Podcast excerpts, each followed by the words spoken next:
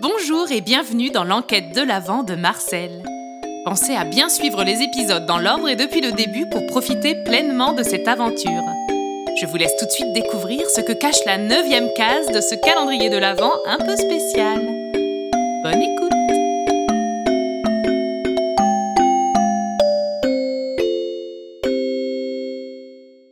Messieurs, êtes-vous prêts? Les garçons se tenaient face à la porte, se serrant la main aussi fort qu'ils le pouvaient. Ils n'auraient su dire à ce moment-là s'ils étaient davantage intimidés par la lourde tâche qui venait de leur tomber dessus, sauver la fête de Noël, ou par le fait qu'ils soient sur le point d'entrer dans la chambre du Père Noël en personne. Messieurs Oui, Gédéon. Allez-y, nous sommes prêts. Très bien. Euh, juste une dernière chose. Vous avez bien conscience que tout ce que vous allez voir, entendre, ressentir ou tout simplement vivre ici devra rester à jamais le secret le mieux gardé de votre existence? Le contrat que vous avez signé tout à l'heure dans mon bureau est cacheté par un pouvoir magique. J'espère que vous en mesurez l'importance. Tout à fait, Gédéon. Tout est parfaitement clair et nous ne reviendrons jamais sur cet engagement. Très bien. Alors, Allons-y. La chambre était plutôt petite et assez sobrement meublée. Face à la porte se trouvait une grande fenêtre qui baignait la pièce d'une intense lumière. Tout de suite à gauche de la porte était installé le bureau du Père Noël. Il n'était ni parfaitement rangé, ni complètement enfoui. Tout le pan du mur de droite était recouvert d'une immense bibliothèque remplie de livres de toutes tailles et de toutes les couleurs. On y trouvait aussi bien des livres d'histoire que des romans, des bandes dessinées, des magazines, des livres de cuisine ou encore des livres de magie blanche. Enfin, face à cette impressionnante collection de livres se trouvait le lit du Père Noël, recouvert d'un édredon rouge et blanc aux motifs hivernaux tout à fait classiques. Le Père Noël se trouvait ici lorsque c'est arrivé. Il travaillait justement sur la liste, puis il s'est allongé pour se reposer quelques instants. Sans le vouloir, il s'est endormi et à son réveil, elle avait disparu. C'est un mystère. Il faut que vous le résolviez. Attendez, Gédéon, attendez. Il nous faut davantage de détails. Oui, Auguste a raison. Vous devez reprendre cette journée depuis le début afin qu'il ne nous manque aucun élément. Oui, très bien, vous avez raison. Il faut savoir que le Père Noël est un homme euh, d'habitude. Je veux dire par là qu'il a des routines auxquelles il ne veut déroger sous aucun prétexte. Son organisation quotidienne et son emploi du temps sont millimétrés et ne laissent aucune place au hasard. Et si je puis me permettre, cela en grande partie grâce à mon talent organisationnel. C'est ce qui rend cette disparition encore plus mystérieuse selon moi. Monsieur Gédéon, nous sommes là pour entendre des faits. Tâchons de ne pas nous perdre en avis et considération, je vous prie. L'interrompit Léon.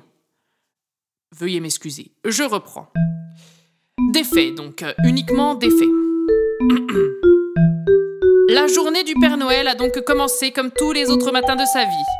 À 6h53, son réveil a sonné. Puisque nous étions lundi, c'est donc avec un air du lac des cygnes qu'il s'est réveillé. Il enfilait sa tenue de sport, puis a fait sa gymnastique dans le parc du domaine jusqu'à 7h28. Là, il s'est arrêté pour boire une tisane bien chaude, puis, après un petit détour par l'étable des reines pour les embrasser et leur souhaiter une bonne journée, il s'est rendu jusque dans le réfectoire où, après avoir salué un par un tous les lutins et les lutines, il s'est installé à table pour prendre un copieux petit déjeuner. Cake à la carotte et tartine de confiture ce jour-là, si ma mémoire est bonne. En cas de besoin, c'est bien évidemment parfaitement répertorié dans mon office, ne vous en faites pas. On ne s'en fait pas. Poursuivez. à 9 heures précisément, il a rejoint sa chambre, s'y est enfermé pour travailler sur la liste de Noël. Il en est ressorti en trombe à 11h52 précisément. Je ne l'ai jamais vu autant en panique. Et c'est là qu'il m'a appris la disparition de la liste. Il s'était enfermé, nous dites-vous? Tout à fait, oui, à double clé. Je l'ai vu faire. À double tour, vous voulez dire non, non, à double clé. La clé, disons, normale, comme celle que vous utilisez aussi, euh, vous les humains. Et la clé magique. Oh, d'accord. Très bien. Léon, note euh, tout ça. Euh, et vous n'avez vu personne ce matin-là? Personne. Dans le royaume du Père Noël, la veille du lancement du calendrier de l'Avent, qui est pour nous la période la plus active de notre année tout entière. Bien évidemment que si, j'ai vu du monde, enfin. De nombreuses allées et venues, et à chaque fois que vous avez tous consciencieusement répertorié, j'imagine. Lui dit Auguste tout en lançant un clin d'œil complice à son frère. Cela va sans dire. Euh, il est tard, et vous avez eu une journée éprouvante. Je vais vous conduire dans votre chambre. Vous y trouverez une petite surprise pour vous de ma part. Je vous ai constitué un petit sac afin que vous soyez parfaitement équipé pour mener à bien votre mission. Vous le trouverez sur votre table de chevet. Avant de me coucher, je vais répertorier tout cela de manière claire, concise.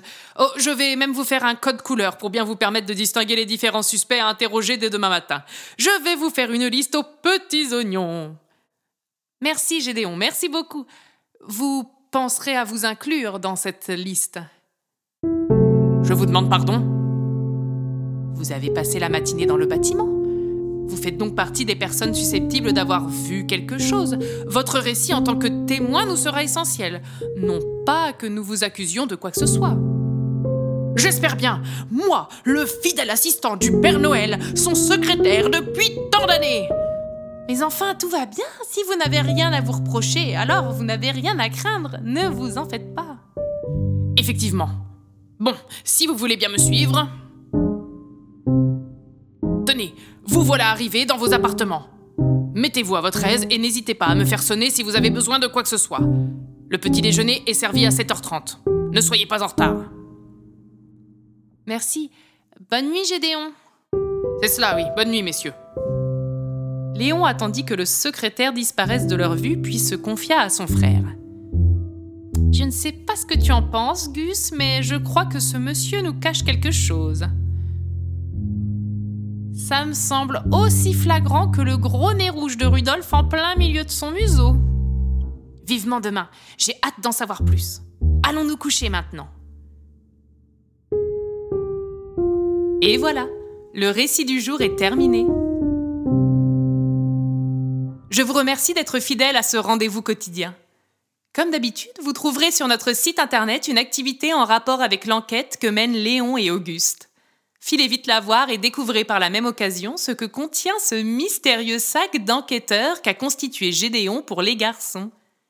Je ne vous en dis pas plus et vous donne rendez-vous demain à la même heure pour la suite de notre aventure. D'ici là, portez-vous bien. Bien à vous. Votre Marcel.